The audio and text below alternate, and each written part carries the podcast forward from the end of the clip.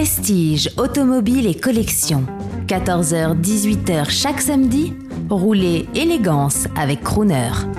Bonjour, je m'appelle Arnaud Ribaud, je suis le directeur des ventes et du marketing de DS Automobile, nouvelle marque automobile créée en 2014. Et je suis très heureux, nous sommes euh, sur euh, Radio Crooner et nous sommes devant euh, la DS de Général de Gaulle qu'il a commandée en 1968 à Henri Chaperon. Cette DS, elle a un numéro, c'est la DS 1 PR 75. Elle est immense, elle ne ressemble que très peu à la DS. Vous pouvez nous la décrire? En fait, elle a un côté unique, c'est que le général de Gaulle, quand il l'a commandée, il a demandé d'avoir une voiture plus grande et plus technologique que la voiture du président des États-Unis, qui était une Lincoln.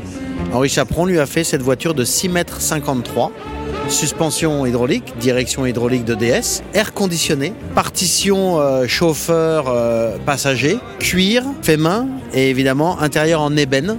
Le tout sur mesure. Et il a battu le président des États-Unis et il l'a invité en 1969 à descendre les Champs-Élysées. C'était Richard Nixon.